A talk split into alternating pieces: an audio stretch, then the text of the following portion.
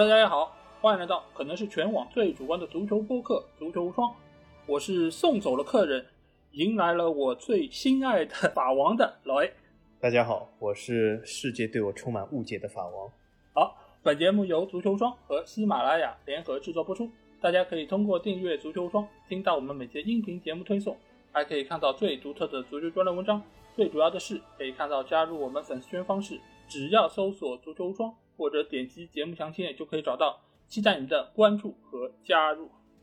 那这期节目也是我们时隔一个多月以来啊，第一次是没有嘉宾做客的节目，所以我是有一点什么感觉啊？就是像过春节的时候啊，年初一、年初二都会有很多的客人来到家里做客，而当你把他们送走之后，终于两个人可以坐下来。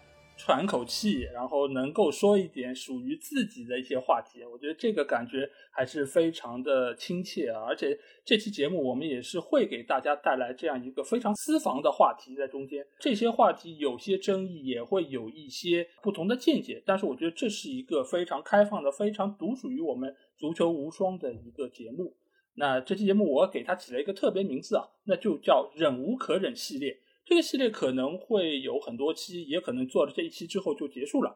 但是这个节目的一个宗旨是什么？就是把我们在平时日常生活中看到的、听到的那些忍无可忍的话题拿到节目中来进行讨论。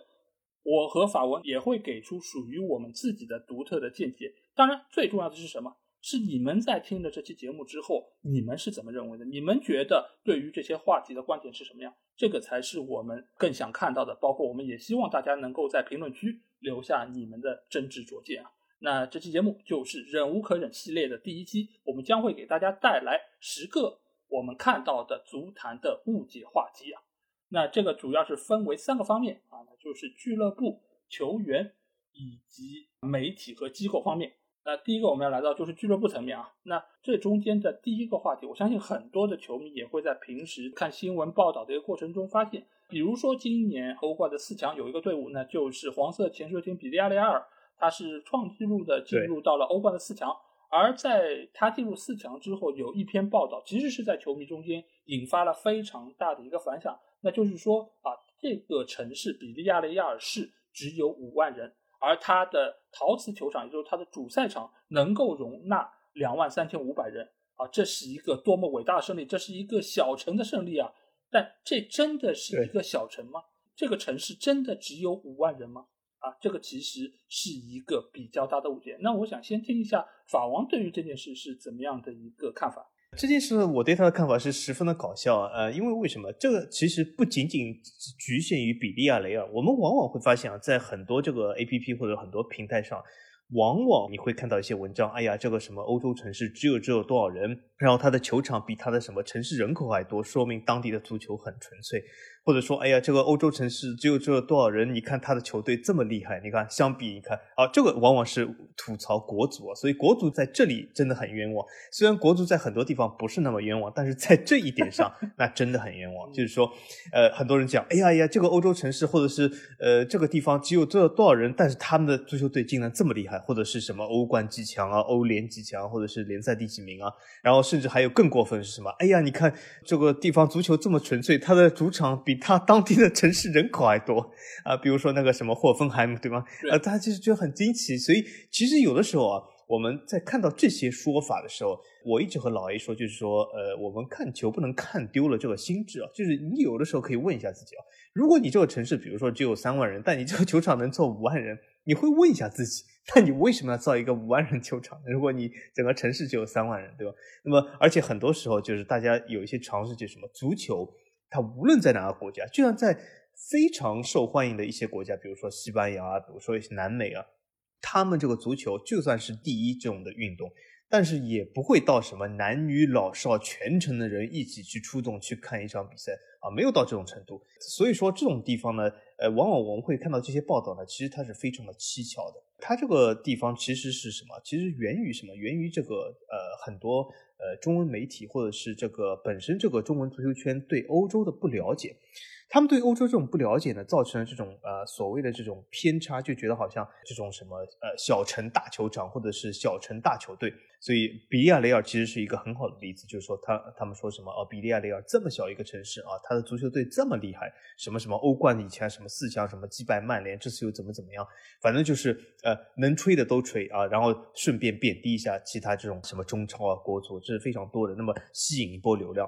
呃，但是事实上并非如此就是我给大家一几个概念，大家就知道这样的说法有多么的荒谬。首先就是老 A，大家都知道，呃，这里我给大家一个问题啊，就是大家应该都知道这个答案，老 A 是支持什么球队的？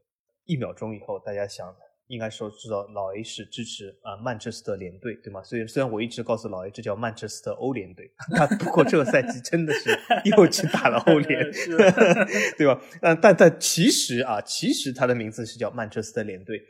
但是我告诉大家一件事啊，如果你认为比利亚雷尔是一个什么小城大球队的话，那我可以告诉大家，曼彻斯特联队也是。因为为什么？曼联队大家知道吗？曼联队并不在曼彻斯特。对。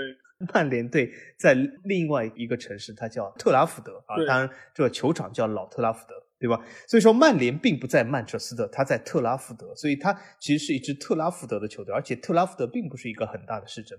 你如果在吹捧比利亚雷尔的时候，你更可以吹捧。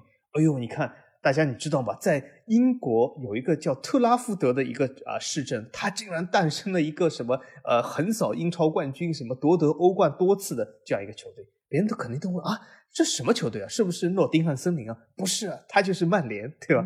啊，这个东西，所以说这个冲击性很大。这样的东西非常多。那么，如果你对这个特拉福德和曼彻斯特这个关系不了解的话，那么我举一个呃，让大家比较了解一下例子啊，就是我们都知道，在清末的时候，上海其实整个上海所谓的这个知府啊所在地，其实只只仅仅局限于呃如今的这个南市区。啊，当然，呃，这不是如今啊，因为南市区人民现在站起来了，现在并入了黄浦区。那么，所以说，他不，他不是说如今的南市，他就是当时的上海就等同于曾经的南市区啊，也就是这么一亩三分地的地方。那么，除了南市区以外，这些地方，比如说叫英美租界啊，叫日租界，当然现在都改名了，对吧？现在叫静安区啊、卢湾区啊、呃虹口区啊。如果啊，听众朋友们，如果你按照比利亚雷尔这个概念话，我可以告诉大家，你所熟知的上海申花队或者是什么上海海港队，他们根本不是上海球队，他们是叫虹口申花队或者叫浦东海港队。因为为什么？在欧洲这个地理概念里面，和清末的时候一样，所谓的曼彻斯特，所谓的上海，仅仅局限于最初那块地方，或者是比利亚雷尔所在的地方，它仅仅是局限于那个非常小的范围地方。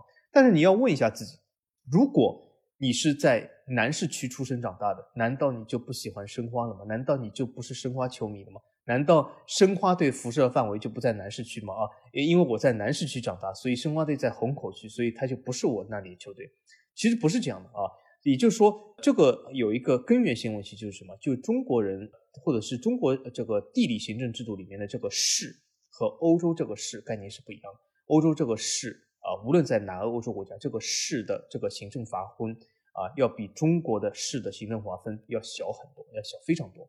也就是比利亚雷尔啊，它本身其实是处于西班牙第三大大区啊，或者是叫西班牙第三大的都会区，所以是一个很大的都会区啊。只是它所在这个市镇人口，比如说五万人，这就像呃，我们大家说申花队所在虹口区人口，比如说只有二十万、三十万人。难道我们就可以吹出去说，呃，中超啊，其实以前有个冠军，他所在城市只有二十万人，对吧？这就是啊，其实是不妥的啊，因为申花所依托的是上海，并不是虹口区。同样来说，比利亚雷尔他所依他依托的是这个整个都会区，也就是说，所以说从呃西班牙角度来说，比利亚雷尔和巴伦西亚其实是德比对手，因为他们在同一个都会区啊，所以从这个角度来说，比利亚雷尔其实是背靠一个非常大的，在西班牙来说是一个体量极大的都会区。那么这样的类似情况非常多，比如说曼城、曼联，对吗？他们在不同的城市，但是都依托于曼彻斯特都会区。呃，我再举一个例子，比如说呃法甲的朗斯、里尔，对吗？也都是依托于里尔都会区。所以这样的情况是非常多。但你如果真的细究，把这个城市市镇拿出来，那么他们都属于不同市镇。那么除了比利亚雷瓦以外，还有一个非常大的误解就是什么？很多人讲沙尔克零四是一支德国的德甲的班霸，是一支非常大球队。但是你们知道吗？沙尔克零四所在地方，呃，盖尔森基金只有三十万人。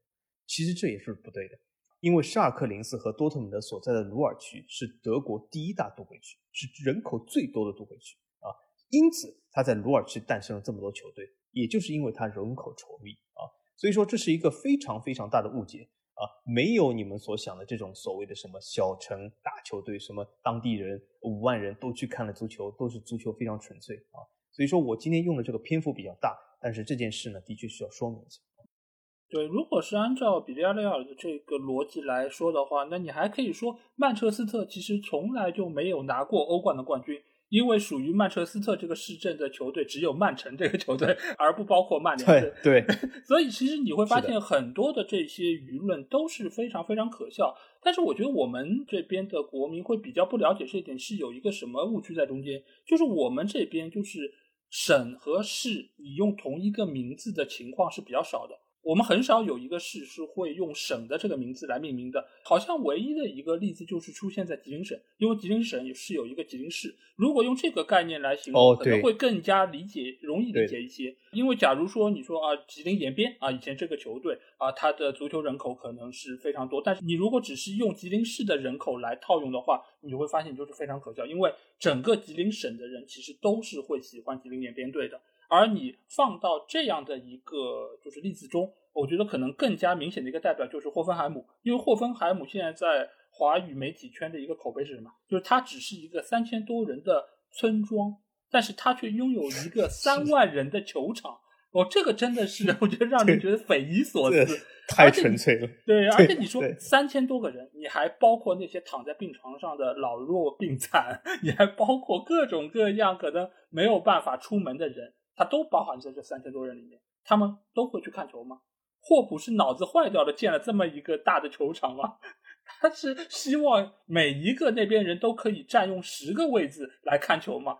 这个真的是非常有意思。当然，我这一次在查资料的时候，我还看到一篇文章，他是怎么说？你知道吗？就是像霍芬海姆也好像比利亚雷亚尔也好，这么少的城镇，它居然可以养活得了。这么大的一个球队可以进欧冠四强，可以在德甲有非常好的一个发挥，但是在我们中超呢，一个可能像重庆或者说更大的一个都市，几千万的人口居然养不活一个俱乐部，可见我们这儿的足球是有多差。这么多球迷都不愿意为球队付费，从而支撑不了他们能够运行的下去。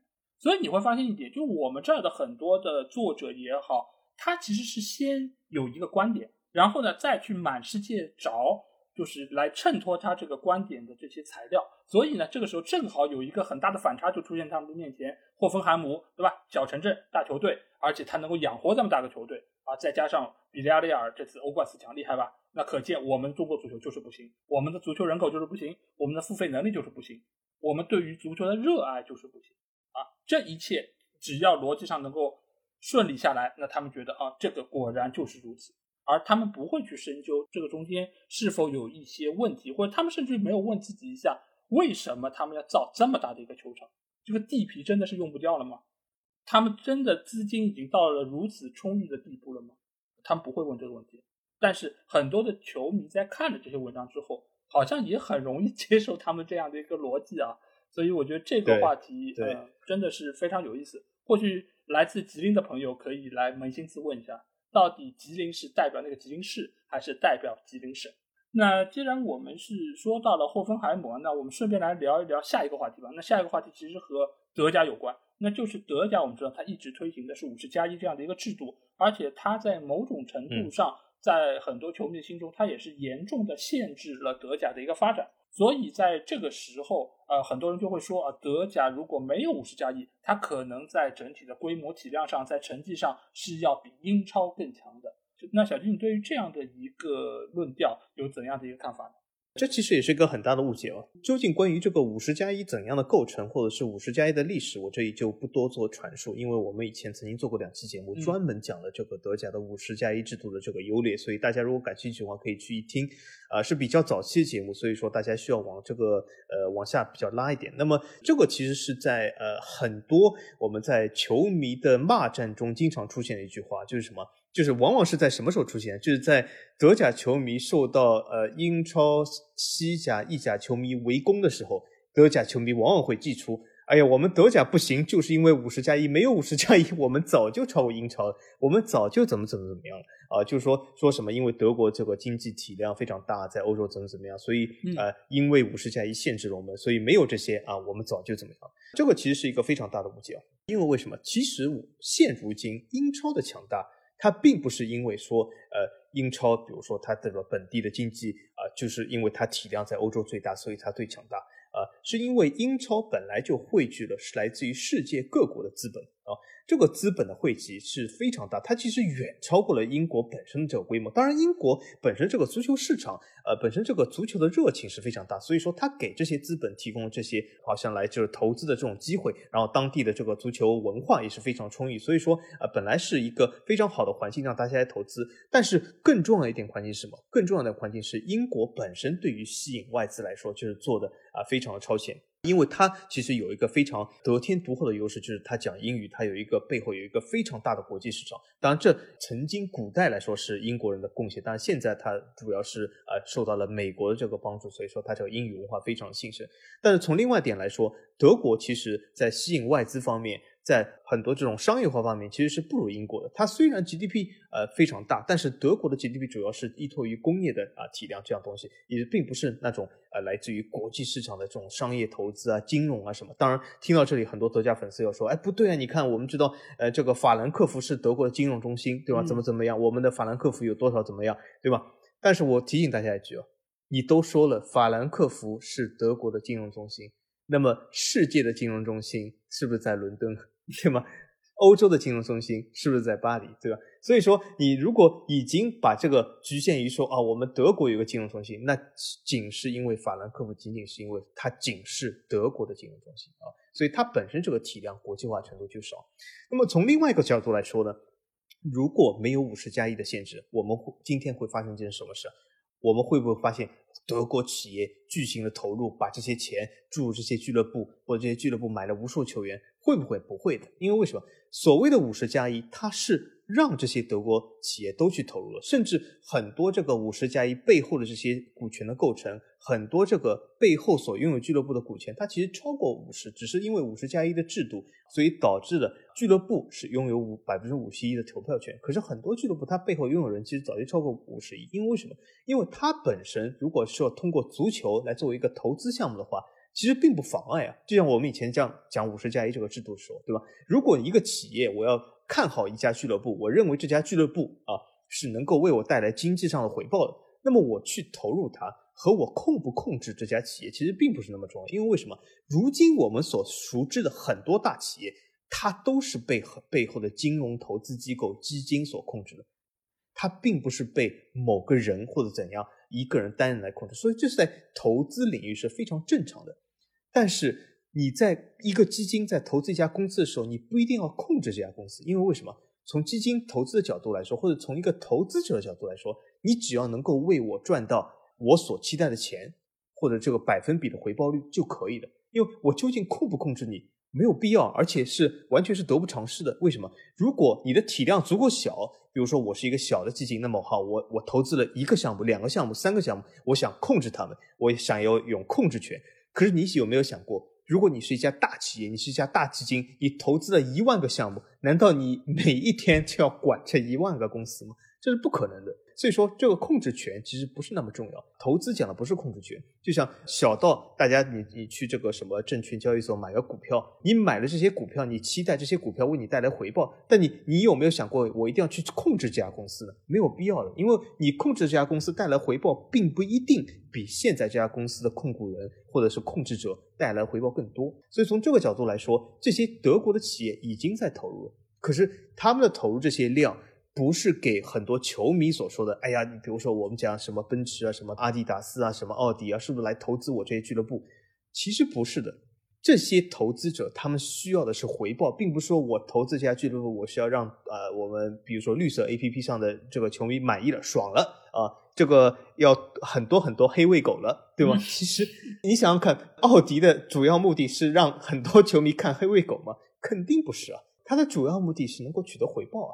所以说这些公司、这些企业，其实在德甲已经这么做了，可是它并没有改变这个德甲的整个生态，因为这些公司。和一些投资英超的一些，比如说这些呃所谓的基金啊，所谓的什么哦中东的金主，他们的目的是不一样的。而且德国本身对外资的开放程度是没有英国高的，它本身投资入德国就需要很重重的审核，所以并不是那么容易的。它并不是这么容易让一些中东的金主什么来投资，所以说不存在这样的情况。所以整个德国的经济环境、政治环境和它的整个金融的规则，限制了德甲。去买这些球员，所以说本身德甲走到如今，它并不是因为它所谓的五十加一。那么从一个更广义的角度来说，是什么？是由于整个德语文化圈的整个它的影响力是远小于英语文化圈。很多人去投资英国什么什么，就是因为它本身就是一个英语文化圈一个非常大的体量，而德国。无论你有多少企业，你总是以德国一家的 GDP。你说德国啊，我们讲是呃欧洲 GDP 最高，但是你德国 GDP 和整个英语世界比有多少大？或者我们把整个德语世界的 GDP 拿出来和英语世界比是多少大？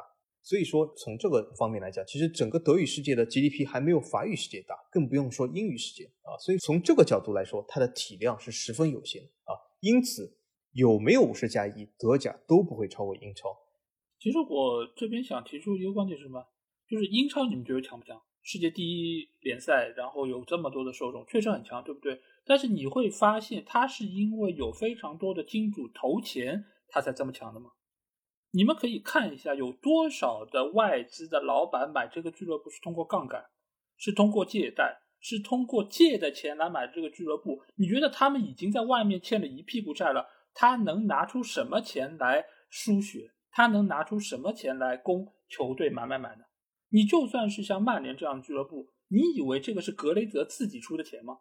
这个钱全部都是由于曼联过往这么多年优良的一个历史和他的一个底蕴，才能够让他有如此好的一个商业收入，包括还有非常多的奖金分成，所以他才可以买。他有没有每年的这个花费是超过他的收入的？这么多年，格雷泽他到底是？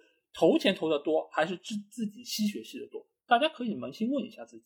所以英超俱乐部这么强，是因为什么而强的？是因为金主投钱的吗？英超有几个阿布？你就算是阿联酋控股的曼城，他其实也没有投太多的钱，大多数的钱其实还是来源于球队本身良性的一个运作，包括他们有非常好的一个受众，全世界的。球迷包括亚太的，包括美洲的，都会观看英超，而且英超的整个转播的收费又是全世界最贵的，所以使得每一个球队都能够分到一亿左右的这样的一个资金。如果有更多的收视，他们还可以分到更多，包括还有他们能够参加欧战，他们拿到钱，所以才使得他们在这样的基础上，要比其他的联赛的球队高出一大块。他们能够吸引到更多的好的球员，他们才会有这样一个良性的运转。这个和老板投多少钱，这个和有多少人投资到他们这边，其实关系并没有那么密切。主要还是因为英超是一个以英语为主的联赛，更多的人能看得懂，更多的人能够被这些画面，包括他的转播，包括还有这些球星，他们都是认识的，所以更多人会看。而德甲即便在宣传方面，我承认他们做的相当出色，包括他们的转播画面也是全世界最好的。但是德语就是一个最大的硬伤，赛后的很多采访，包括很多的视频的物料都是德语的。嗯，一般的球迷真的没有办法能够看得懂这一切，这个其实才是影响到他们转播权收入的一个非常大的点。包括还有就是受众，他的受众主要还是集中于在德国国内。你就算是像法甲这样的联赛，它还有很多的非洲地区的朋友可以来观看到。所以，就整个体量来说，无论是从资金还是从受众，它都没有办法和法国相提并论，更不要说是跟英国。英国还有背靠美国这么大的一个市场，所以无论有没有五十加一，其实都不会比英超更强。但是你又换一个方向来说，这个强什么叫强？如果你是按照顶尖球队的实力来说，那德甲确实没有英超这么强。但是你如果是放到整个联赛的健康程度，包括他们的一个运转的良性程度来说，我觉得德甲其实并不差。而且很多时候你会发现，德甲的球队的下限要远比英超更好。因为英超你一旦遇到了球队的资金崩盘，或者说是老板不付出了，他就有可能沉沦到第三、第四级别联赛。你们可以现在去看一下第三、第四级别的那些球队，里面有多少是曾经的英超球队，非常非常这样的底蕴老干部是的。但是德甲再怎么样，他还是能够以五十加一这样一个形式，保证这个球队能够最低程度上生存下去。你只要活着。你就有崛起的可能性，所以五十加一是一个非常良性的，而且也是一个非常健康的、具有前瞻性的一个制度。我觉得有时候你不能光去比顶层的那些球队是强是弱，拿了几个欧冠，你还是要看中间大多数球队的平均值，他们在怎样的一个程度。而且我举个例子来说，刚才老爷说到一点，就是这个德语的传播力多。就是我以前曾经很喜欢看多特蒙德的这个油管的官方频道，但是看着看着就放弃了。那为什么呢？因为我本身喜欢看是由于什么？它本身的内容是非常非常的多，各种各样东西，甚至这个多特蒙德官方频道还有教你怎么做菜啊，真的是 就是说，啊，它的辐射范围、它的丰富程度、精彩程度比很多球队都做得好，而且它的本身的拍摄技巧、它的清晰程度也非常高。可是为什么我后来放弃呢？因为他从头到底都讲德语，就是这个节目看上去非常有意思啊。然后看了五分钟以后，我根本不知道他在讲什么，那么就结束。你一次、两次、三次以后，你就觉得我甚至也不知道他在讲什么，因为我们毕竟是成年人，不可能已经靠像儿童一样靠一些什么图片、画面去猜想一些东西。我们毕竟需要知道他本身讲话的内容。虽然他们在那里笑，我们想知道他为什么要笑。啊，所以说从这个角度来说，它本身就是德语这个文化，或者是德国这个语言本身就限制它的传播。我们换句话来说，如果多特蒙德不是五十加一啊，是被某个什么金主收购了，或者怎么怎么样，难道他这个电视台，他这个官方频道就会被全世界人天天在点播在看吗？不会的，因为他还是这个内容是啊德语为主，或者是当地为主。大家看了五分钟以后，基本就不看了，所以他这个球队是很难做大的。由于这个文化圈层的这个原因啊，当然这不能怪德甲，或者不能怪德国本身，这就是一个现实。所以，我我们就像刚才老 A 说的这样，我们不是在怪德甲或者怎么，我们只是打破了一些网上的一些误解，好像德甲到了今天全部是因为五十加一啊。其实五十加一是从一个正面意义上让德甲走到今天，而不是限制德甲啊，这才是真正的原因。是的，其实五十加一这个政策，它其实是保证了大多数球队的一个良性健康发展，而不是说我保证最顶尖的那几个球队，或者说让他们能够更有机会突破上限。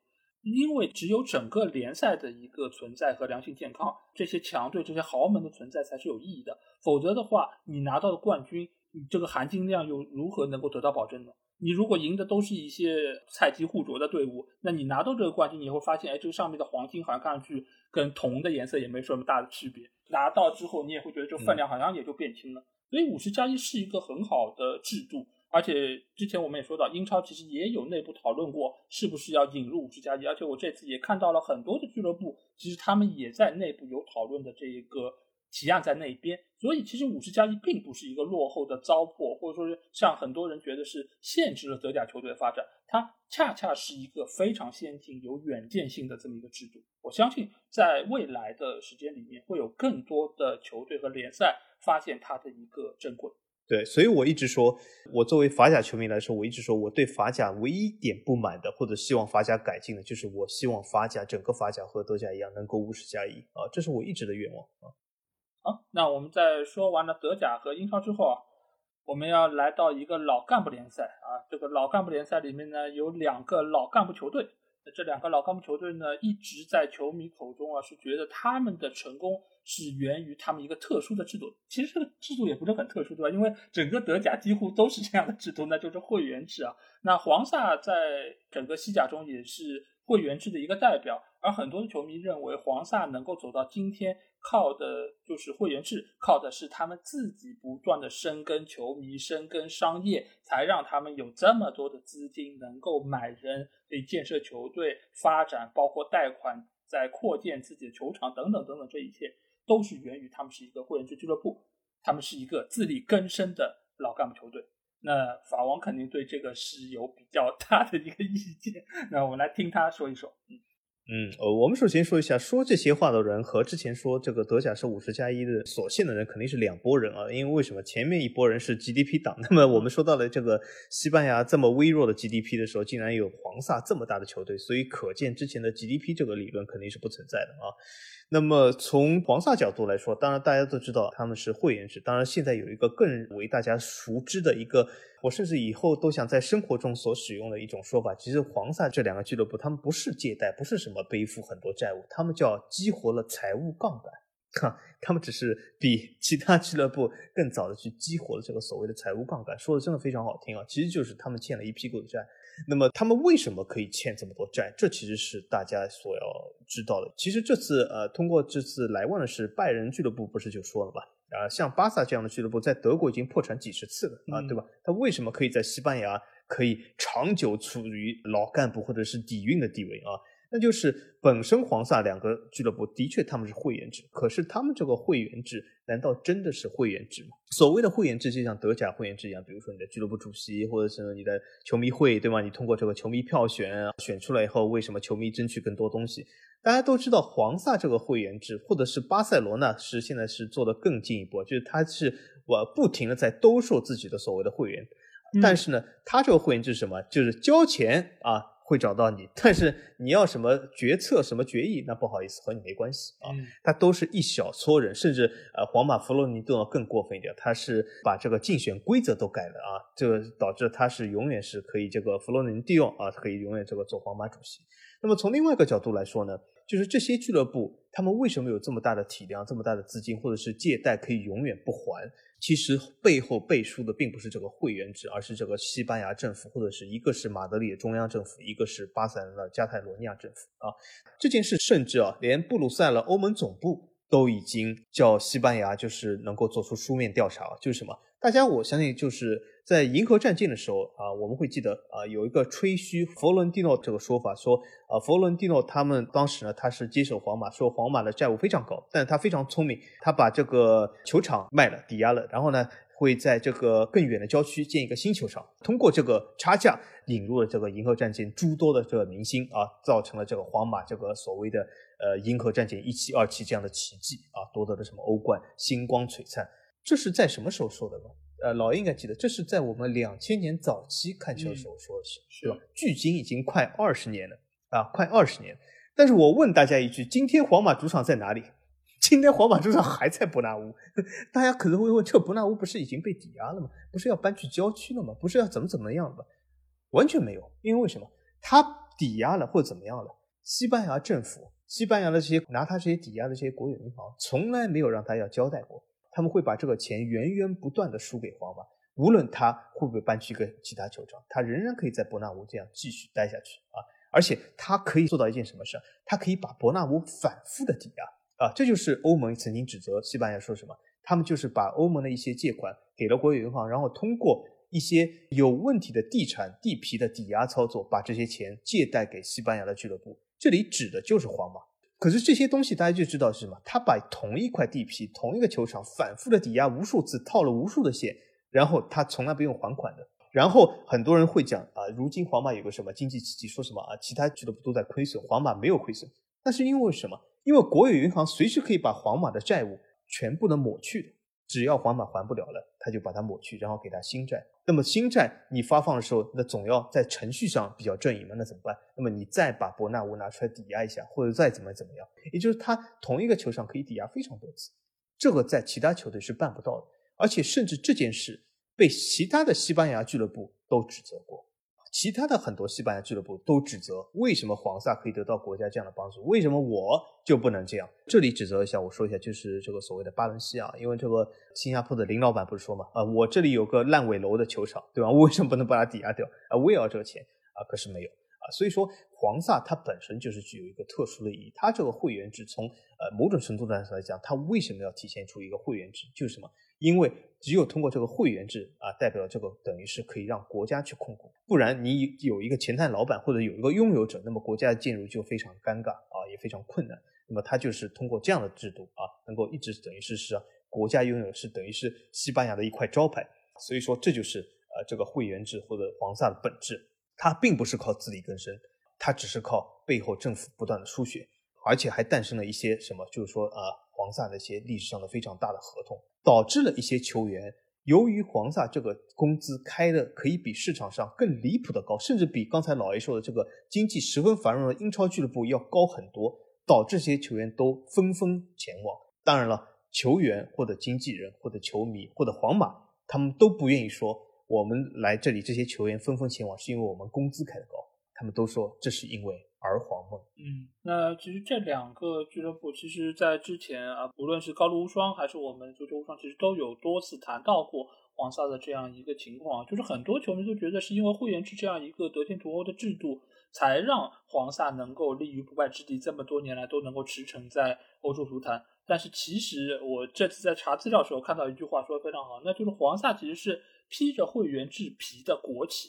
因为他在背后有非常多政府的一些资助，包括刚才法王说到的，就是皇马的那个训练场。当时其实西班牙真的已经是穷的揭不开锅了，包括他们的航母的使用费其实都已经快交不起了。但是他却花了六亿多买了皇马的球场，然后反手又租给皇马九十九年。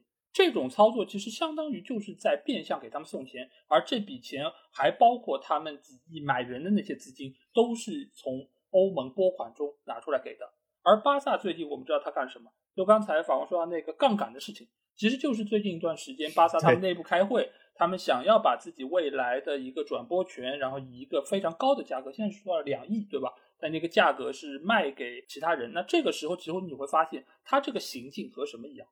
就和当时西甲联盟要卖给 CBC 其实是一样一样的，只是 CBC 可能它的那个报价的时间更长，可能要五十年。但是当时黄萨干了什么事儿？他们反对 CVC 的这样的一个决议，为什么？因为他们嫌那个价格太低了，他们觉得这个钱配不上他们所拥有的这个价值。但是反手巴萨干了什么？巴萨同样的是这样的一件事儿，只是他们要自己单干，他们要自己出卖自己的这个转播权，而他是放什么于不顾了？他是放其他所有西甲还有西乙的俱乐部的生存于不顾，这是一个什么样的行为？这就是一个欧超的行为，这真的是一脉相承的做法，就是只要自己吃饱，完全不管别人死活。这个中间其实还牵涉到以往黄萨进的很多行径，包括他们在西甲分配的模式上，其实也是用自己的影响力，尽量多的拿到更多的收入。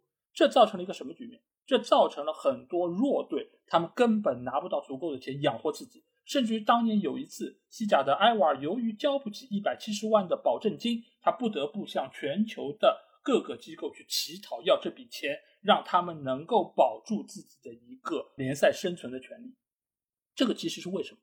就是因为黄萨进这些所谓的西超豪门，他们在那边不断的吸西甲其他球队的血，而这种事情你在德甲、在法甲、在英超能看到吗？你是看不到的。我们也知道，英超所有的球队保底差不多能够分到九千多万到一个亿英镑的一个收入，最差最差球队最后一名副班长他也能够拿到这些钱，而最高的冠军球队他能拿多少？也不过就是一一亿四千万左右，可能还不到。其实你会发现头和底的差距是非常小的，这能够保证每一个球队都能够活下去，而且能够活得挺好。这是因为。冠军球队或者说前四球队、前六球队，他们让出了更多的份额给到了中下游球队，让整个联盟都可以很好的发展，而不是说我是第一名，我是第二名，我就应该拿大头，我就应该有更多的钱，我应该拿两亿、三亿，我去买世界级球星，我去动不动砸一亿去买谁买谁，他们没有这么干，但是黄萨进他们都在这么干，而且他们不只是吸了西甲其他球队的血，他们还吸了政府的血，他们还从各个途径拿到钱，只是为了什么？只是为了买更多的球鞋，所以这个真的是因为会员制吗？这个真的是靠自己吗？并不是，他们可能是依靠了自己不错的一个公关能力、社交能力，或者可能有一些不太要脸的能力吧。啊，那我们说完了俱乐部啊，我们来说一说国家队吧。因为在欧洲联赛结束之后，其实还打了几周的国际比赛日，有一些就是欧国联的比赛，包括在十一月份，我们也会迎来。第一次啊，来到秋天或者冬天的世界杯，那所以其实最近一段时间国家队的话题也是非常的多，就是有很多人都觉得国家队要比俱乐部的关注度更高，而且它在世界足坛的一个重要性也是更加的重要一些。那法文，你觉得这样一个观点你是怎么评论的？这样一个观点，我觉得要分两个概念，因为在某些国家和地区，的确国家队是要比俱乐部更重要的。比如说，有个国家它不是国家队要集训，俱乐部这个联赛都要暂停，所以说从这个角度来说，对吧？那国家队肯定是比俱乐部重要，这是毋庸置疑的，对吧？这显而易见的。但是我们要讲的就是，因为我们这个呃节目主要是面向于欧洲联赛或者是欧洲这个呃主流联赛这个节目，所以说我们以这些国家的角度来说，其实国家队的重要程度在当地来说是不如俱乐部的。大家或许会呃想到，或者是以前曾经看到一些俱乐部的球迷的粉丝，他们是对自己的俱乐部投入了相当大的热情，可是国家队来说，他们却没有，因为为什么？因为在很多欧洲这个大联赛的国家，国家队对于来说，不是说他们不喜欢。我举个例子来说，就是大家看这个篮球 NBA 这个篮球就知道，你是比如说什么凯尔特人球迷，是公牛队球迷，但是同样来说，你西部、东部都有一个全明星比赛，不是说这些公牛队球迷或者什么湖人队球迷，我就不喜欢全明星比赛。但是从这个热爱的程度或者这个死忠的程度来说。他当地的这个球队远超过全明星，因为国家队呢，对于欧洲一些国家来说，就有一个像这种全明星概念，因为曾几何时，对吧？国家队就是把一些俱乐部的精英啊集合起来啊，我打一场这种所谓的精英联赛，或者是一种表演赛。这当然是曾几何时，因为如今来说，这个联赛它都是非常外向，或者是有很多国际球员，也就是国家队已经不能代表是这个联赛的组合，或者是啊很多国家队他的球员。甚至不来自于本国联赛，所以说，但是当时是这样的一个概念演变到今天，所以说对一些足球的死忠球迷，尤其是一些看球文化非常久远的一些球迷来说，尤其是英格兰或者是德国来说，他们对本地俱乐部这个支持啊是要大于国家队的，因为从他们这个角度来说，俱乐部本地俱乐部是这种传承，是这种从。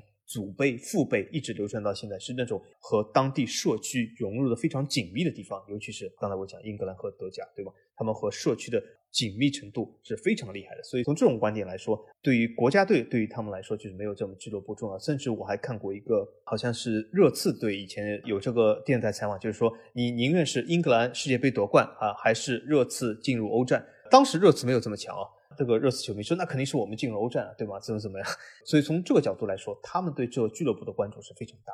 当然呢，这也是每个国家有所不同。有些国家来说，他对这个国家队的这个关注程度也是非常的大。但是呢，从欧洲的角度来说，应该说是这个联赛它的本身的发达程度啊非常的高的话，或者是和社区的结合程度非常紧密的话，他对国家队的关注会越少。啊，反之，他如果和社区越脱离的话，那么他对国家队的关注程度反而会很高。”我觉得这种话题会拿出来作为一个正经话题来讨论，就本身就是说明在我们讨论这个语境里面的这个国家，它这个国家队其实是受到更多关注的，或者说国家队的成绩到底如何，其实是可能球迷会更加看重的。相比你可能俱乐部发展好不好，联赛发展好不好这些来说，国家队能够拿到第几名，是不是能够从最终的小组出线，能够去到世界杯的一个就是小组赛。这个可能是能够代表整个国家足球水准的一个参照物吧，但是这个本身其实放到这个运动来说，这个就是一个非常大的一个误区啊。因为首先国家队的实力相比于俱乐部队来说，这我们以前也说过，这差的不是一星半点。你如果是拿一个世界杯冠军球队去到一个顶级联赛里面去打一次联赛的话，你会发现最后的成绩其实会非常糟糕。当然，这有一点点关公战秦球啊，因为这个不可能发生这样的一个局面，嗯，就只可能在实况里面出现。但是如果从一个正常的逻辑我们来推断的话，其实也很能够理解。因为什么？国家队它是以国家作为概念，而国家你能够产出怎样的球员，他在每个位置上能够有怎样高度球员，其实都是随机的。因为你很难能够保证你每个位置都有那么出色的球员出现。但是你作为联赛来说，你作为一个顶级联赛来说，你拥有金钱，你可以按照自己球队的强弱来不断的花钱来弥补，所以你可以在原有的基础上更胜一筹。你的每一个球员，每一个位置球员都是更加出色的，所以国家队放到联赛中一定是不堪一击的。但为什么我们会认为国家队关注度更高？一方面当然是因为世界杯，世界杯的话它是四年一次。所以，你作为一个如此稀缺的运动，这么多的顶尖的国家队放在一起比，四年又一次，那大家肯定会有更多关注度。但是你会发现，这种关注度来源于哪里？来源于我们所谓的看热闹球迷，因为这些球迷他以往是不看球的。他以往是不会专心坐在那儿看顶级的职业联赛的。所以你可以把他们看成，这就是四年一次通过足球这样一个话题来进行社交的一个活动。所以你认为这样的关注度是更高的话，你或许可以这么看。如果你认为只是关注的人更多，那国家队可能要比俱乐部更多。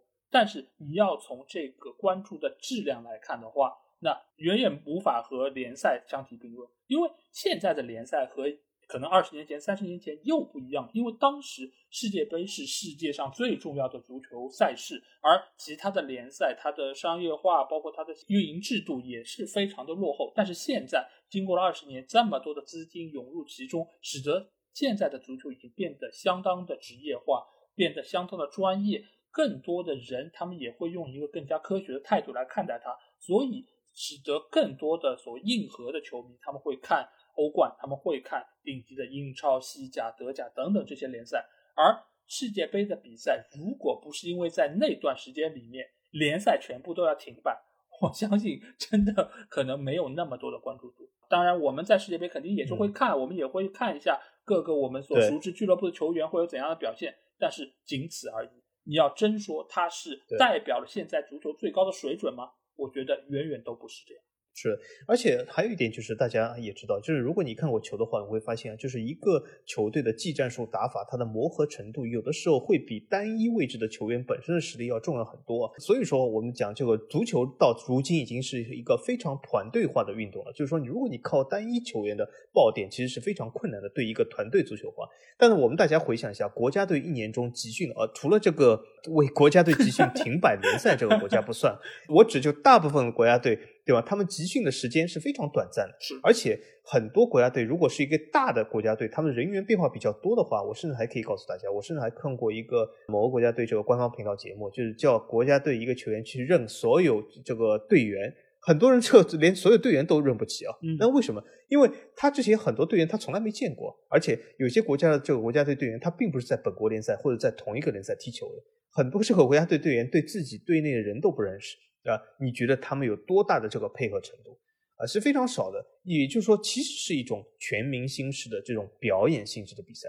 那么，就像老 A 说，为什么世界杯呃这么受关注？其实世界杯受关注，并不是因为它本身水平的高超，或者是本身它的铁杆球迷多，而是因为它的稀缺性，而且它会因为四年一次，而是因为凑热闹人多，而是因为它成了一场盛宴，成了一场这种什么茶余饭后能够谈论的话题。这导致他一些话题性啊，但并不是因为他本身这个粘性强，他本身这个什么水平高啊，所以这也是另外一件事，就是我们会发现很多欧洲的教练，当然很多球迷至今还是不理解啊，就是很多欧洲的教练他们都认为去国家队执教是一种退休状态，是一种退休前的事啊，甚至魔力鸟自己都说过，对吧？他还没有老到要去国家队的时候，因为为什么？很多人都觉得国家队是要么你老了啊，要退休了。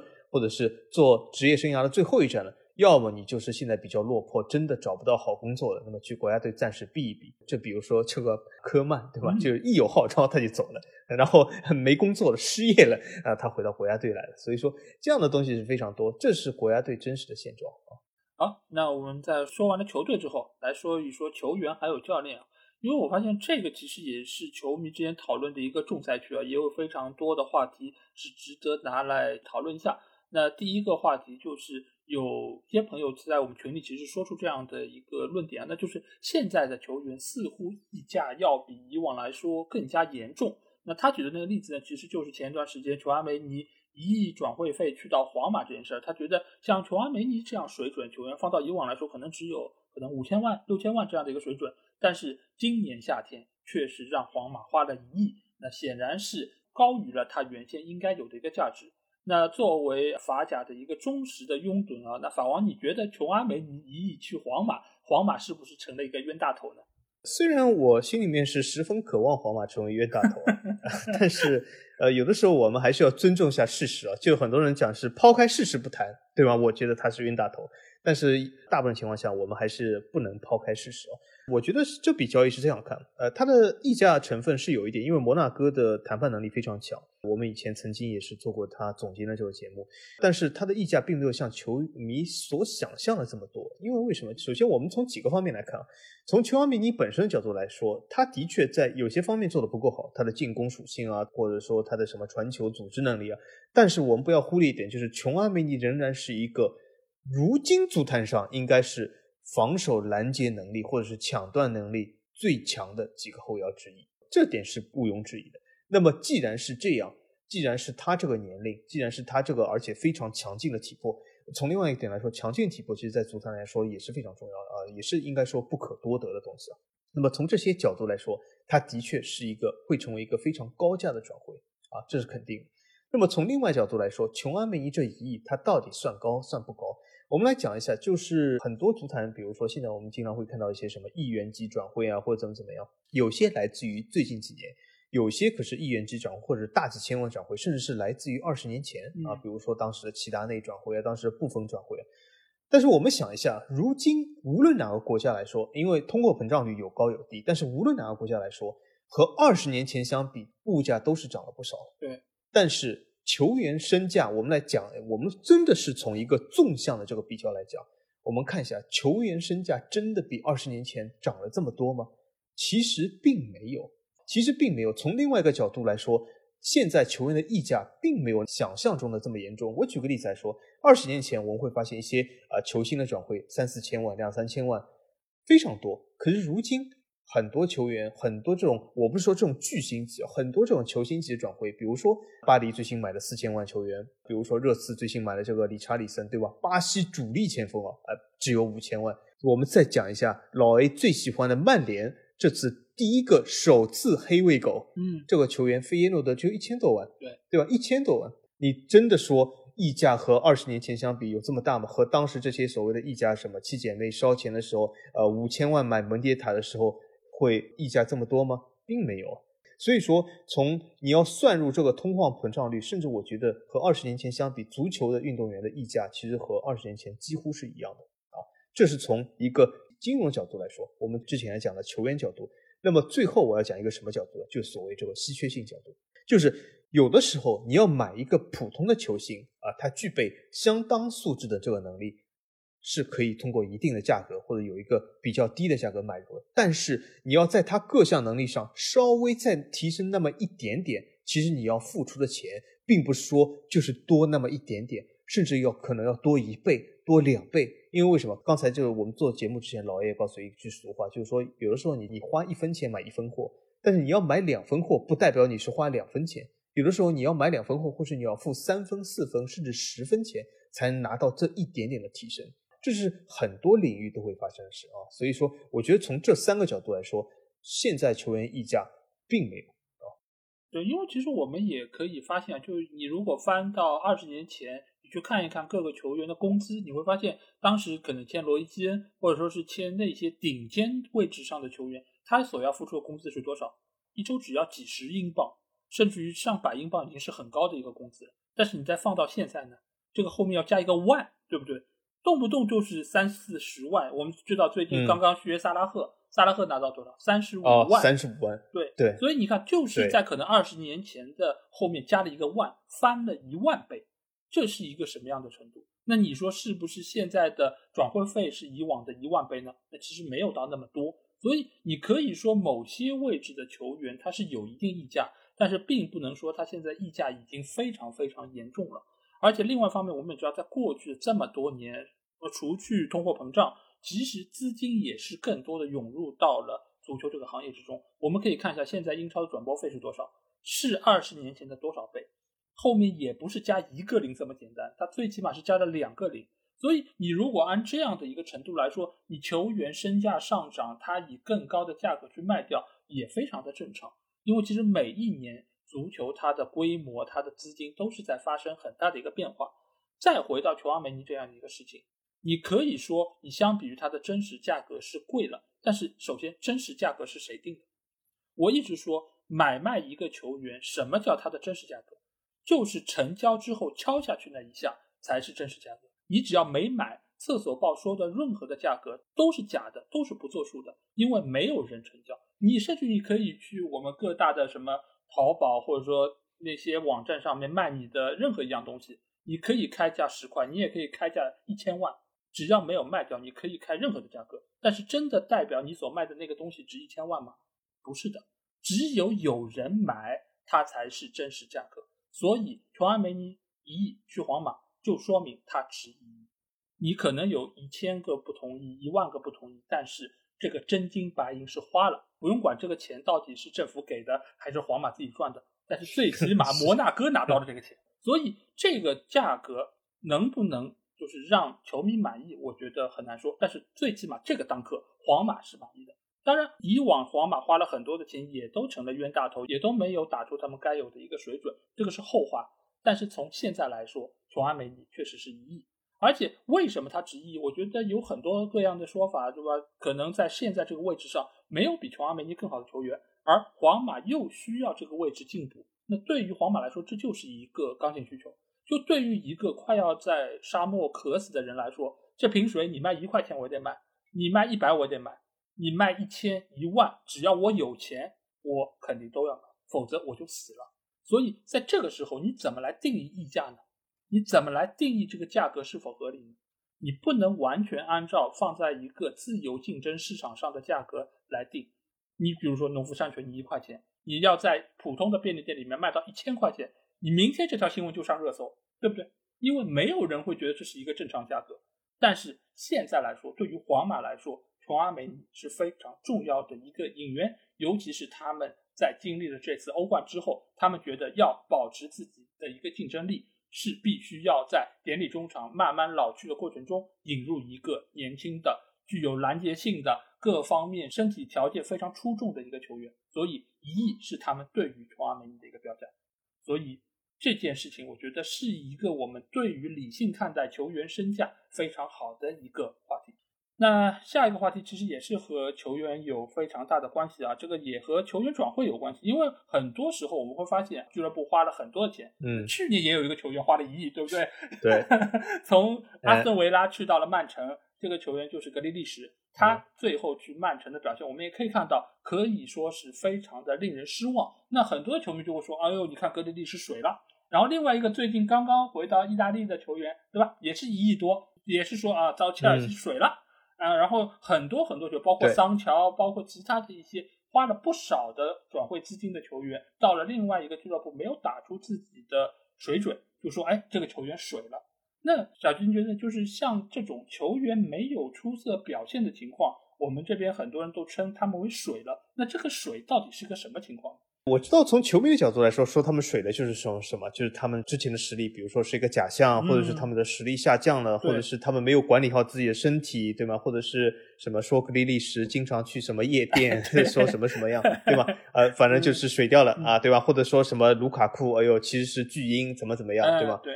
当然，我们不排除有的时候球员他的确会对啊自己的水平啊、身体啊会啊有一些变化。比如说，我以前我们上次收费节目还讲了木图，对吧？木图吸了毒，那么他当然他的竞技状态就下来了。但是作为一个职业球员，甚至是作为一个年龄在当打年龄的职业球员，他们往往在身体条件或者在本身的技能上的变化，其实没有像球迷想象这么多啊。举个例子来说，你如果今天是一个过人如麻的球员啊，你过了几个月加盟了一个新的球队啊，你难道就不会过人了吗？其实非也啊。那么从身体角度来说，的确，如果你现在是啊像琼阿明一样非常的强壮啊，你去了皇马以后，突然之间肌肉没了，像什么大肚子出来的 也不一定，因为这是一个长期的过程，不会在短期内一个赛季、两个赛季这样发生。而且在当打球员年龄，在如今职业性非常强的，虽然很多人我知道指责一些球员他不够职业，什么博格巴、什么登贝莱，但是我们可以看到。博格巴有没有大肚子？登贝莱有没有大肚子？不至于，对吧？所以他们的普通的这个基础的职业性还是有的。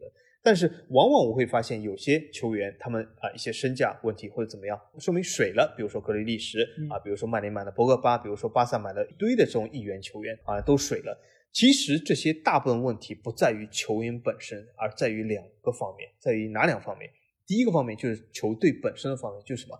有的时候球队买了一些球员。他出于了一些其他的原因，我们不能说这个球员本身有这个溢价，但是球队出于一些其他原因没有把这个球员放在正确的位置，或者给予一个这个球员一个适应的打法。当然，我们也可以说，有的时候俱乐部说，我我们不能牺牲自己来，就是为了球员改变打法，这说的非常对。所以这导致了很多球员去了一些俱乐部，并不能发挥出之前的潜力来。比如说格里利什，他曾经在维拉是一个绝对的战术核心，但他去了曼城，他就不是一个绝对战术核心。从从这个角度来说，他的表现自然会稍微差一点。那么很多球员，比如说登贝莱也好，或者博格巴也好，他去了曼联以后，他一直打了一个自己不是那么擅长的位置。当然，你也可以说，为什么俱乐部是这么蠢啊？不至于这么蠢，或怎么怎么样。但是有的时候，俱乐部受限于其他很多条件，他不得不这么做。比如说曼联来讲，曼联，我相信连老 A 和我都知道博格巴不适合打后腰。难道曼联？难道这个无论你说哪个嗨啊，无论索还是朗，难道他们不知道？难道他们就是不看一下？这个评论，哎呦，你看博格巴不能打后腰吗？他们也知道。可是我们想一下，如果博格巴不打后腰，那曼联谁来打这个后腰？所以说，有的时候这是一个综合性的考量，不是说球员就自己水了，而是球员遇到了一些不适合他的东西出来，所以不适合他的发挥啊。这是第二个，第三个因素是什么？就我讲的就是。有的时候球员水是由于整个大环境或者媒体给他的压力啊，这对于一些亿元级球员或者是高转会身价球员来说，我们会发现，因为很多球迷会说，你发现吗？好像亿元级转会都会水掉啊，都会不行。这其实是代表什么？由于亿元级转会造成的这个轰动效应，造成了这个球队和球迷对你的期待，让你的每一个动作都成了放大镜像的产物，因此对球员来说，他的压力巨大啊，因为为什么？球员也是人。他在场上表现的时候啊，如果又是一个不适合他的战术，他也往往想把自己发挥好、调整好。可是有的时候欲速则不达，或者是由于这个压力这么大，他急于想进球，他拿了过多的射门权，或者怎么没有在更好的啊实际上选择射门、选择过人，或者是做出一些比较坏的选择。这其实都是因为这些压力造成的。所以说，从这个角度来说，球员本身的实力还在。关键用不用得好，就看于这个球队和教练本身。这也从另外一个角度就体现出了如今教练在整个球队捏合中，球队的整体实力上的重要性啊。对，因为球员水这件事儿，其实分几方面来说。一方面，我觉得如果要按责任划分的话，我觉得百分之九十九以上的责任是要给球队的。为什么这么说？就是如果你是技战术打法跟这个球员不匹配，那首先也是你这个球队对于他的一个评估出现了问题。你把他买进来，你肯定是期望他可以发挥出他在前一个队伍的水准，甚至于是期待他有更高的一个水准。但如果他过来，他没有打出来，那显然就是球队的评估方面出现了问题，而并不是球员本身出现了太大的一个能力上缺陷。当然，有人会说啊，这个球员可能到了这边之后开始摆烂了，哎，他们很喜欢用这个词，摆烂了。就是不认真比赛，或者说是可以踢好，但是我故意不踢好。但其实首先我们要说到摆烂这件事儿，其实是很少出现的，因为大多数的球员他们在职业性上面还是非常的专业，他们为了之后能够有更好的一个发挥，他们也会让自己不要出现摆烂的这么一个情况。那另外一方面，如果真有少数的球员摆烂，这其实也是谁的责任？这也是球队的责任。球队为什么会让他甘心于摆烂？因为摆烂对于球员的伤害其实是更大的，因为这个是使得他可能未来一年甚至更长时间，他的职业生涯、他职业水准是处在一个低位的。这个对于他来说是一个更大的伤害。但是球队没有解决好他的很多的诉求，就比如说博格巴这个话题，其实已经谈过多次，就是博格巴为什么会对于球队有不满？因为他没有打到自己想要的位置。那有些人说你是谁呀？你算老几啊？你是球队核心吗？我们为什么要以你作为核心来打造？你想踢什么位置就踢什么位置。但问题是在于他在合适的位置真的踢得好啊，但其他人放在所谓更合适的位置上，他们发挥出了该有的能力吗？并没有。博格巴不应该打后腰，因为没有出色的后腰球员。那你为什么不去买一个后腰球员？你为什么不能把博格巴打到他更喜欢的位置呢？那人家说哦，那拉什福怎么办？那桑乔怎么办？那如果他们在那个位置打的就是不如博格巴好，为什么要上他们呢？对吧？这个其实问题在博格巴本人吗？博格巴就是这样的一个球员，他就是一个在进攻方面才华横溢的球员。你为什么要去让他打这么一个不舒服的位置？这个是一个点。另外一个点是什么？他的这个亿元的身价，就拿格林利什来说，他现在但凡去到任何地方，都会被人跟拍，都会在那边有各种各样的场景，包括《太阳报》现在就我觉得应该是有一个团队，整天就是跟着格林利什或者说是呃马奎尔这样的网红级的球员进进出出。去希腊都被人拍。对呀，对呀，所以你会发现，呃，一个球员他在场上的发挥，很多时候其实是跟什么有关？跟心态有关。就举个很简单例子，你走到十米开外，你如果是在一马平川的一条大马路上走，你会很自然的、很方便的、很快的走到对面。但如果这条路变成了只有二十厘米的宽度，下面就是万丈深渊，你还能够很顺利的走到对面吗？你的脚能不抖吗？而现在这些亿元球员，他们的每一个步伐、每一个动作、每一个传球，都是在聚光灯下，他们都会掂量一下自己这一步走出去。是不是走错了？自己这一句话说出去是不是说错了？他们整个的心态都是在一个非常高度的压力之下，你还怎么指望他们的球能够踢得那么自如？这个其实也是现在这些亿元球员很大的一些问题。再举一个很久远的一个故事，这个故事的主人公其实现在还在曼联效力，而且也是一个天皇巨星，那就是 C 罗。为什么我会讲到 C 罗呢？你们可以想一下。在 C 罗上一次效力曼联的时候，有一个球员就是你们口中说水了的球员，那人是谁？那个人是鲁尼，他为 C 罗出让了自己的位置。他原本是英格兰最具天赋的前锋球员，他曾经在来到曼联的第一场欧冠比赛里面上演了帽子戏法。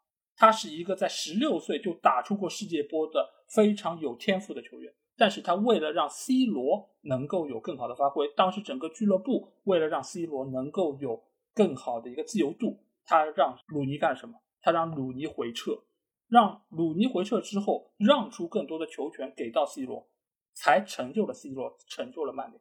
那你能说鲁尼是水了吗？鲁尼的进球数肯定是受到了很大的影响，而且他在场上发挥，包括他后期的身价等等这些方面都受到了很大影响。但这是为了什么？就是为了球队啊，所以我们不能简单的说一个球员他到这个球队没有打出以往的数据，他就是水了。其实他并没有做得更差，甚至他可能比以前做得更好，他更全面了。只是他在数据上，他在整个球队的作用上没有得到充分的一个发挥。而且我们也会发现一点，就是一个球员到了一个新的球队，怎么能够定义他出色不出色？一方面是球队你要变强。球队的成绩要有很大的一个提升。另外一方面，你在这个球队中的作用要变大，要更加核心，这才能出现所谓不水的一个情况。但是你即便是在强队，你也不是每一个球员都能打出来的，所以一定会有人得到更多的资源倾斜。这点在豪门、在强队中间是更加显现出来。为什么我一直说 C 罗要拿到话语权，要拿到更多球权，是因为。他就想要在这个球队里面拿到更多的资源，而在曼城里面同样如此。你可以看到上赛季的曼城，整个球队里面谁的发挥最好？德布劳内发挥最好，当然他进球是最多的，他各方面贡献也是最强的。但是其他的球员呢？其实大多数都没有特别出挑。而对于格里利什来说，你因为身背着一亿的这样的一个标准在那边，你的参照物非常高。所以你没有进到很多球，你对于球队贡献看上去就是不那么充分的，所以很多人都觉得你是水了。这个其实我觉得才是球员水最根本的原因。如果说球员一定要有一点点责任的话，只有一个可能性是什么？就是在于球员在加盟那个新球队之前高估了之后会在球队的地位和发挥。就是他觉得我在维拉是核心，那我这么高的身价，我去到曼城，说明曼城看中我，那我在曼城肯定也能够有核心地位，他们也会给我更多球权、更多自由度。但是到了之后发现，哎，我好像有点太看得起自己了。在曼城，人人都是球星，尽管他们转会费不是一个亿，但是他们在球队的话语权、在球队重要度都要比我更高，所以我只能非常憋屈的在左边路不断的带带带传球，然后进不了球，就这样。这个可能才是球员唯一的一个小小的责任，就是高估了自己。好，那我们在说完了这种水了的球员之后啊，我们再来说一说，有一些球员在这个夏窗啊，差一点点要加入了一个强队，然后就被很多球迷喷说：“哎呦，没有雄心哦，这种世界顶级的宇宙最强球队，你居然不去啊，真的是给脸不要脸了。”哎，但是我们发现同样情况在 NBA 好像就有另外的一种说法是什么？就是你如果去强队，你是干什么？你是抱大腿。嗯，哎呦，你这个怎么一点进取心都没有？到那里跟这么多的强人在一起打球，那不是拿冠军轻轻松松啊？那对你来说有什么挑战？那小金，你觉得为什么会对于不同的运动、不同的联盟出现截然不同的一种说法呢？呃，说句实话，我也不知道啊，因为这个问题其实是我提出来的，因为我也很纳闷啊，对吧？因为我们经常会看到，在 NBA 里面，很多人会说，哎，你看什么什么加入湖人，什么什么加入金州勇士，就是为了那只冠军戒指呀、嗯你看没有雄心啊，抱大腿、抱团取暖，怎么怎么样，就是想混个戒指，嗯怎么怎么样，这些话语真的是非常多。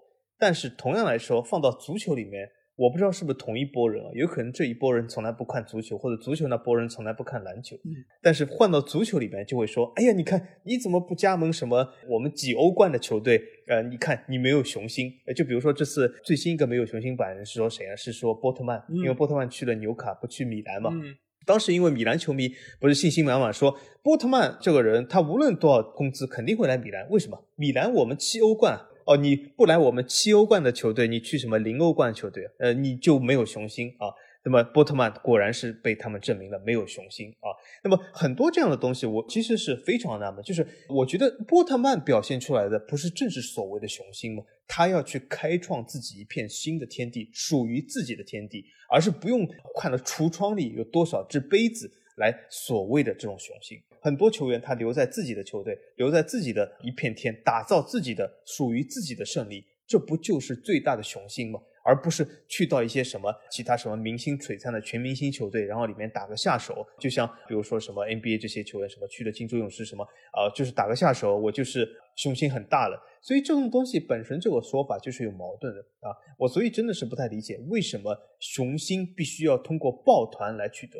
真正的雄心可以从很多方面，一个是你打造出属于自己的一个冠军一片胜利，或者你打造出属于自己的城市的一片胜利，对吗？我们曾几何时，足球也没有像如今这样的，好像所谓的这种非常急功近利型的球迷这种急功型的雄心。我们举个例子来说，老 A，我们以前、嗯呃在十几年前看球的时候，当时有一个说法，现在已经越来越少了，现在已经被这种雄心论所替代了，就是什么？当时经常为球迷所津津乐道的事叫什么？叫一人一城，对对吧？就是我一直在这个城市效力，我为他自豪，有没有冠军无所谓，但是我争取了就是自豪，嗯就是骄傲。比如说托蒂的罗马，什么什么，对吧？你托蒂在罗马获得多少欧冠？大家说一下，托蒂是不是没有雄心？哎，我们再说一下如今的姆巴佩，姆巴佩他是哪里人啊？他是巴黎人，他在巴黎啊出生长大，他在巴黎效力，他在打造这个巴黎自己的冠军。他为什么不能做一人一城？他变成没有雄心的。他如果没有雄心，托蒂同样是没有雄心的球员啊。德尔皮耶罗也是没有雄心球员，劳尔也是没有雄心球员。为什么？他们都留在自己的城市、自己的球队，做了这些事，都是同样的事。为什么你一定要去凑到一些呃什么呃大腿旁边才是作为真正的雄心呢？从这个角度来说，琼阿梅尼，你可以说他是一个没有雄心的人。为什么？他不是就是去抱团取暖吗？对吧？他不是就去所谓追求所谓什么冠军吗？他没有办法打造自己的冠军，所以他必须依靠别人。从所以说，这个有没有雄心，一人一城，NBA 这些话题都是相互矛盾的。我希望这些人是来自于不同波，呃，如果他们是同一波的话，我觉得这个真的是有多重性格，或者是相互矛盾的性格出来了。嗯，哎，我首先指出你一个问题啊，就是劳尔其实他是想要有雄心的，但是最后球队不要他有雄心，直接把他赶了出去，然后去到了德甲，然后 对吧？是就是说你不够有雄心，你要出去历练一下自己，怎么能够不去其他联赛证明一下自己呢？对不对？然后他去沙尔克其实也踢得非常好，对对确实是证明了他是一个有能力、有雄心的一个球员，对不对？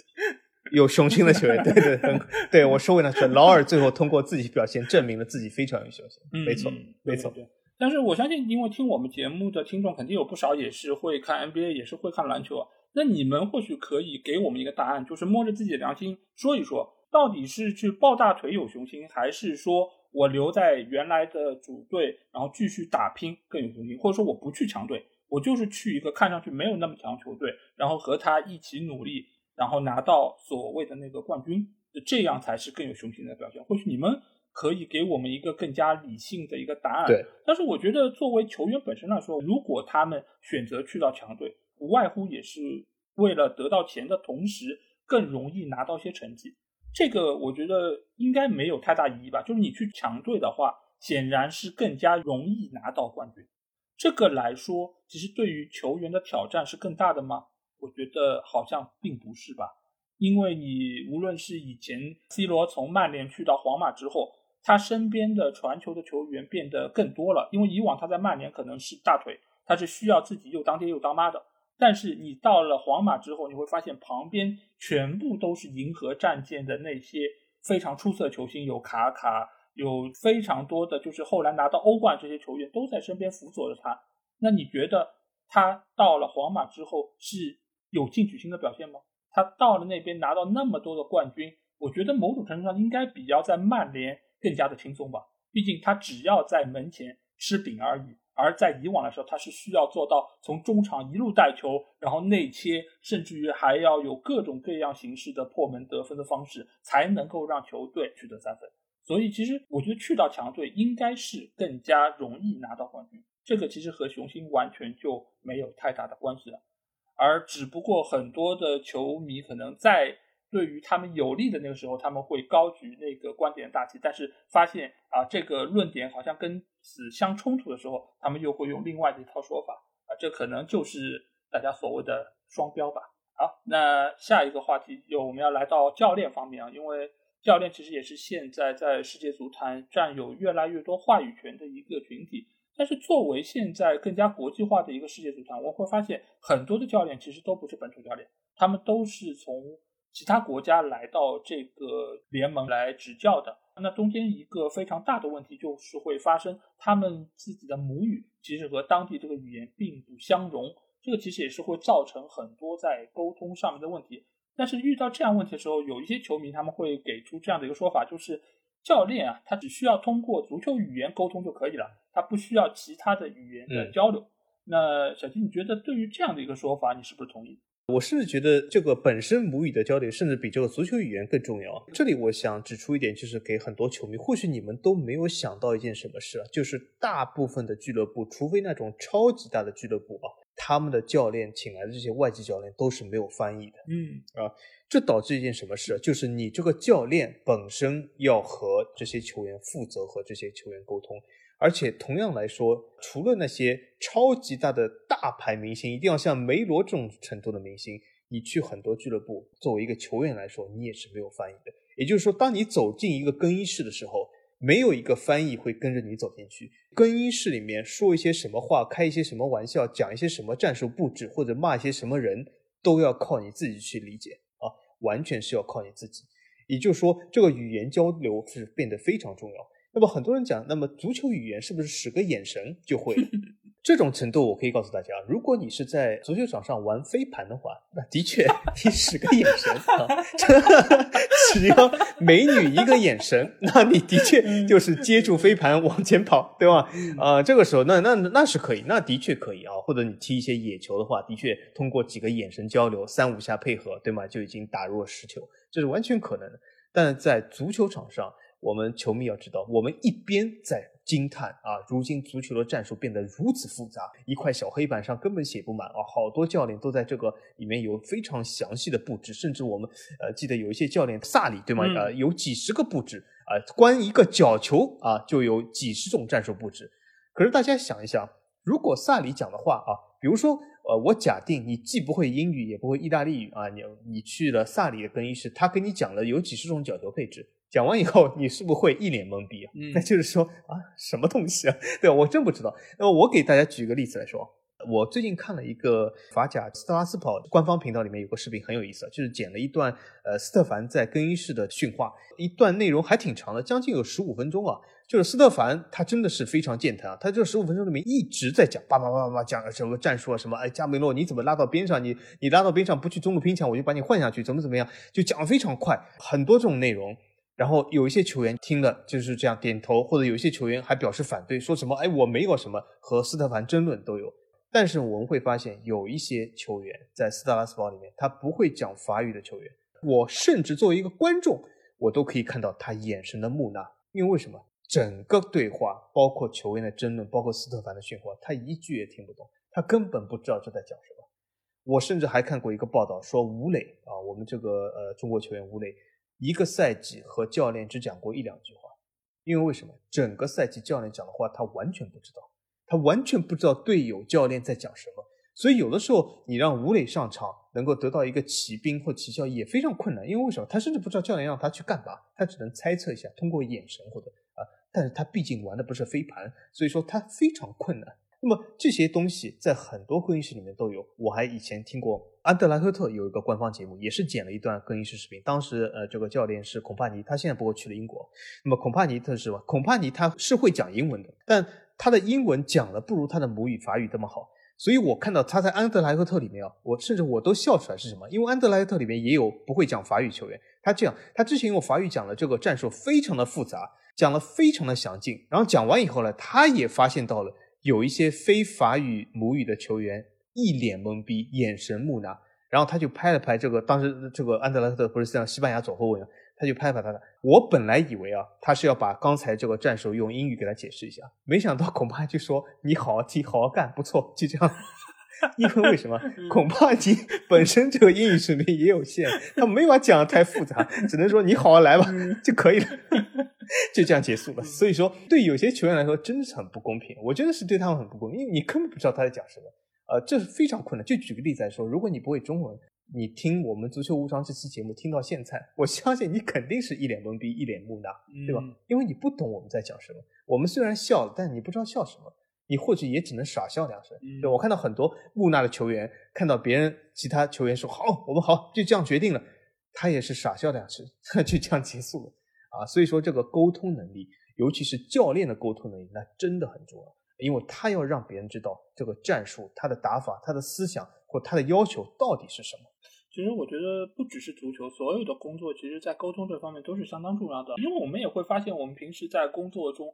那为什么会有些外企里面经常会有些什么英文夹中文？这个除了所谓这些装逼的功能之外，这个真的是有时候他们的一些英文可能水准更高一点，或者更容易表达他们的一些内心想法，所以他们会脱口而出这样的一些言语。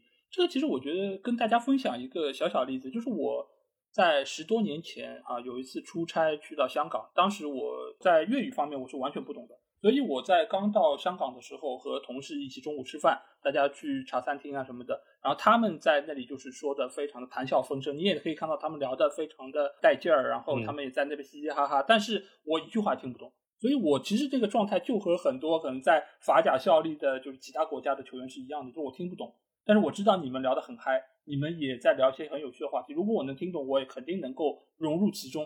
但是他们可能在聊了很长一段时间之后，突然发现到好像这个饭桌上有一个人是听不懂粤语的，然后他们为了照顾我，他们会呃生硬的夹出几句可能普通话来跟我说。但是那个时候你也会发现，你就算是用普通话跟他们交流，他们想要跟你进行沟通这个对话也是很难的，因为他们本身国语也不是特别的过关。所以这个时候你会发现，可能什么是一个更好的方式呢？就是大家说英语。尽管我的英语也并不是那么好，但是可能在这样的一个场合下，大家说英语的沟通效率反而倒是最高的。所以这个其实也是现在在球场上会有更多英语的交流的一个情况出现。尽管可能各个地方来的球员他的英语水准也没有那么高，但是你必须要有一种共同语言在啊，否则的话你又如何去呃知道对方是怎么想的？难道你真的在球场上说，哎，你往前跑你就用手一举嘛？这样一举的话，那对方防守队员也知道你要往这个方向跑，那你还怎么能够实现你的进攻意图呢？而且你也知道，真的是给眼神的话，哎呀，其实真的只有飞盘那儿可以给眼神，因为女孩子的眼神真的是比较显眼，你也能 get 得到。但是你在球场上，大家都是男的，那眼神，而且很多球员你也知道眼睛很小，你真的给一个眼神，你也不见得看得见，对吧？而且不少球员还是近视眼。这个毕竟不是一个很好的方式，所以如何能够听懂教练的战术意图，如何能够在球场上完美的实施这一切，就成了球队成绩非常大的一个保证。所以你会发现，现在绝大多数英超的俱乐部，这里面的球员英语再差，他好歹也能够蹦出几个词儿。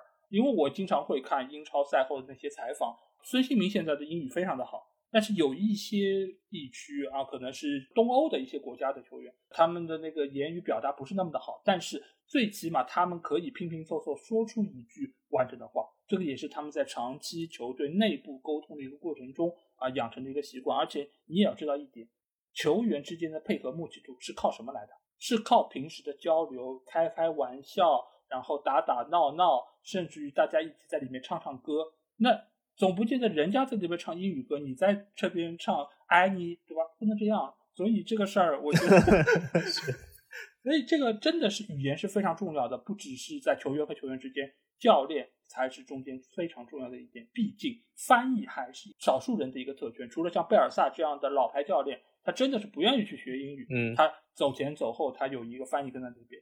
而对于球员来说，根本不可能有翻译的存在，否则的话，你想这么多的球员。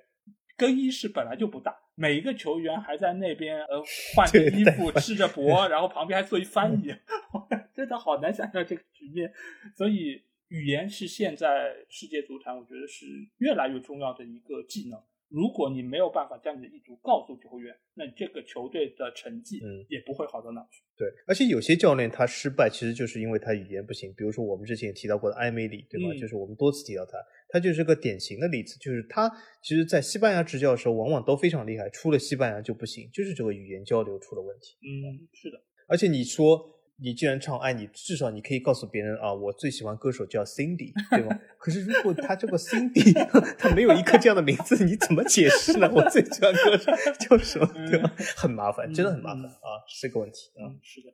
好，那我们在聊完了俱球队和球员之后，我们来到第三个，也就是传媒和机构，因为在这方面其实也是有非常多值得讨论的话题。那第一个点啊，其实就是来到了赔率啊，因为。赔率这个事儿，我们在以往的一期节目中，其实有给大家就是着重的来分析过，就是赔率是如何产生的，以及它所代表的含义是什么。但是现在还是会有非常多的球迷认为，赔率越低就代表机构越看好这个球队，或者说这样一个事物。那小金，你觉得对于这样的一个看法，是不是机构越看好这样的球队呢？没有，因为机构其实我们以前曾经在讲足球博彩这期节目里面讲过，机构其实是一个纯数学的背后一个系统在运营，所以说机构其实没有任何的人员。就我们在那期节目里面就讲过，这些所谓的机构，他们并没有所谓的专家啊，就是很多球迷想啊，这个什么博彩公司 A、B、C，他是不是请了呃一些专家在背后指点江山？没有这个所谓任何的江山，因为你们或许低估了一些博彩公司他所开的这些比赛啊，或者是赔率啊，或者各种各样式的这种啊数量。一家比较中大型规模的博彩公司，它往往一天所开出的这种比赛，或者是这种各种各样的赔率，往往在几百个。也就是说，如果你所接触到只是所谓的足球的赔率，它这家公司同样还会做网球、做篮球、做冰球、做什么，甚至是其他和体育毫无相干的赔率，这些公司都会做。但难道他们都会请很多专家吗？他们甚至还会做出一些赔率，就是请大家就是去下注看这个威廉王子生的是男孩儿女孩儿。难道你要请一个这种什么呃生育学的专家去考虑吗？其实并没有，这些东西其实并没有所谓的专家，所谓的什么机构看好谁，一切都是由于大数据产生。那么初始赔率是由大数据产生，之后赔率呢，就是通过不同人的下注。也就是说，我们从这个角度来说，我们可以作为一个负责的呢，就是给大家一个总结是什么？如果赔率越低，并不是机构看好，而是大部分下注的人这么想。很多人就会觉得，哦，是比如说这场比赛什么皇马对利物浦，机构看好皇马，并不是，只是大部分下注的人更看好皇马。当然，你也可以说下注的人非常睿智，但是你也可以从另外一个角度来说，下注的人都是普通的球迷，或者是都是凑热闹的。那么。他们的人数众多，他们的下注众多，并不代表事实就这样啊。嗯，这其实也是为什么每一年欧冠最被看好球队永远是曼城，但是最终他们都没有拿到冠军。这个并不是什么大热必死，而只是球迷对于这个球队的认知有一些偏差，他们觉得这个球队是最强的，所以就会有越多的人去买这个球队。所以买了这个球队之后，才使得这个赔率越来越低，越来越低，让他们成为了。最被看好的球队，但是最终的足球是要靠踢出来的，并不是说你看好的人越多，或者说是你关注度越多，这个球队就一定能够获得比赛胜利。这个其实是非常重要的一点。而且另外一点，我想说的是，我们最近的几期英超无双其实是有盘点英超二十个球队嘛。其实，在中间谈到布伦特福德还有布莱顿队的时候，我们也知道他们这两个队伍的老板呃，以前是在博彩公司任职的，而且他们也是非常知名的数据分析方面的一个专家，所以也使得这两个球队他们在买卖球员的时候，更多的是用这些数据分析的一个手段，让他们买到性价比更高这些球员。而这两个人，一个是布鲁姆，一个是贝纳姆，他们曾经也都是在那种所谓的就是博彩咨询公司任职，而且他们所做的事情是什么？就是依据。博彩业的这样的一个指数的增长，然后来进行投资理财，他们是为更多的有钱人来操控这笔资金的，他们也是在这个中间依靠博彩业来赚钱的一批人。但是这个中间，你如果说机构是更看好哪个球队，或者说这个能够影响到他们最终的一个投资理财手段的话，那我觉得这个其实是对于他们工作最大的一个误解，因为他们本身所有所有要做的事情都是基于两个字：数据。他们看的只是数字，而数字在中间是不会骗人的。所以一切的赔率也好，各方面的倾向也好，只是你认为的而已。而这些认为才会造成很多人可能在这场比赛打完之后，回过头来再去分析那些赔率，说：“哎呦，临盘了，马上要叫什么？”涨了，对吧？降盘，然后升水，什么降水？哎呦，这这个词其实我也不是很 很懂，但是他们好像说的一套一套的，就说哦，马上要开盘之前几分钟，突然之间降盘升水了，怎么样？代表什么什么什么呀？但是其实你会发现这种事儿完全都是事后诸葛亮，这个就和林良峰说的玄学是一样的，就是他们所有这些论断，你会发现都是在结果出来之后，由结果来倒推过程，他们有本事在。开赛之前，比赛结果出来之前就把这个论断说出来，而且每次都对，那我觉得才能代表他们这个理论是有用的。哎，我我我替林良峰辩解一句哦，如果按照你这么说，他说了以后，如果结果不是这样，他说这背后肯定有阴谋，对吧？这是他的这个套路，肯定有阴谋。是，对啊，所所以其实呃赔率这个东西，我觉得只能说某种程度上作为一个参考，参考是什么呢？就是你看一下你的周围这些球迷有多少人和你的观点是一致的，只能是这样一个参考，而没有办法左右你最后这个结果的对或者不对。那既然说到了赔率啊，还有另外一个和传媒和机构有关的词儿，也是最近被说的非常多，那就是流量啊。那流量这个东西，我觉得现在非常的神奇啊，就好像你获得了流量，你就获得了一切。好像你有了流量，你一切都好了，成绩也好了，钱也多了，各方各面关注度也高了。那小金觉得，在目前现今的这样的一个欧洲足坛，流量到底给球队起到了多大的作用？我是这么看啊，就是流量这个东西，其实关键还是看你把这个流量转变成其他这个东西的能力是多少。比如说，我们讲一个比较浅显的东西，比如说流量转换成利益收入这个能力。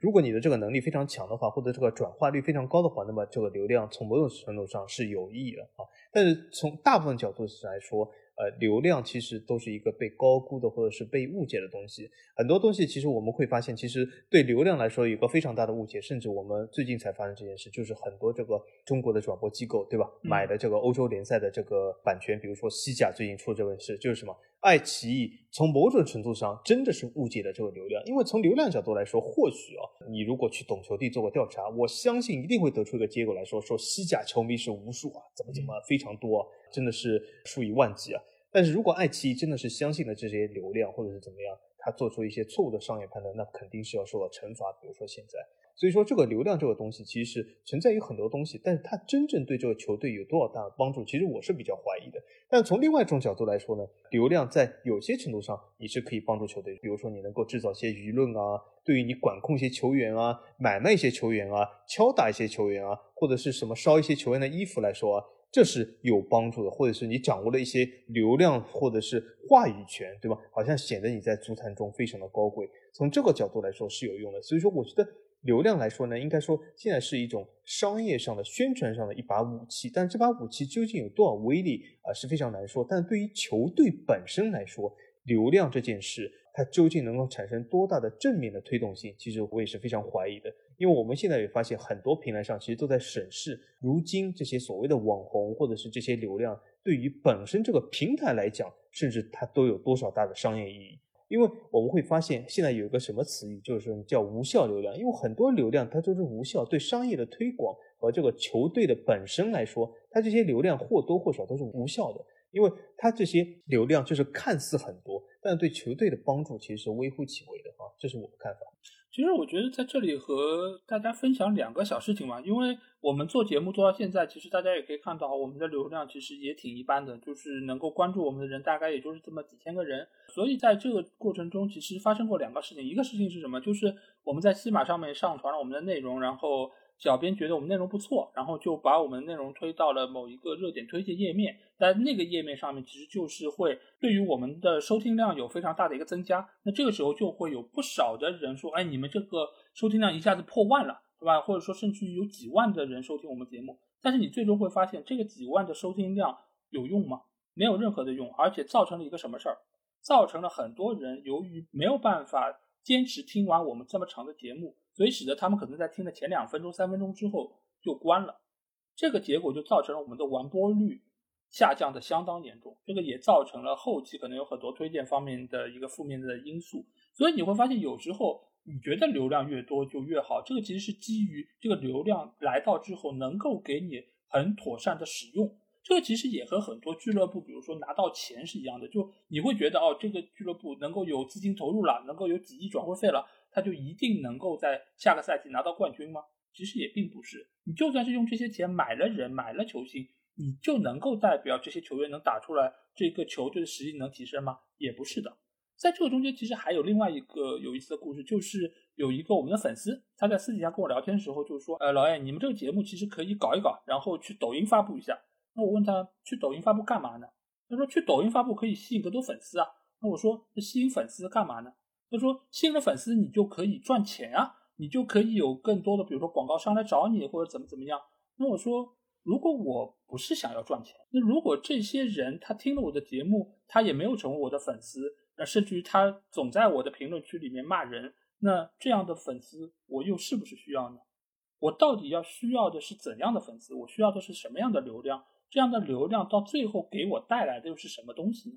所以这些东西你会发现。”其实流量它不是一个褒义词，也不是一个贬义词，它就是一个现实存在的东西。但是这个流量它也存在于是不是你真正想要的流量，或者说所谓正向的流量，或者说有价值的流量。而有些流量对你来说，就和我刚才说到的那个收听量一样，你就算是两万、三万、五万、十万，但是你回首一看，哎，关注人数只增加了两个，这个收听量又有什么意义呢？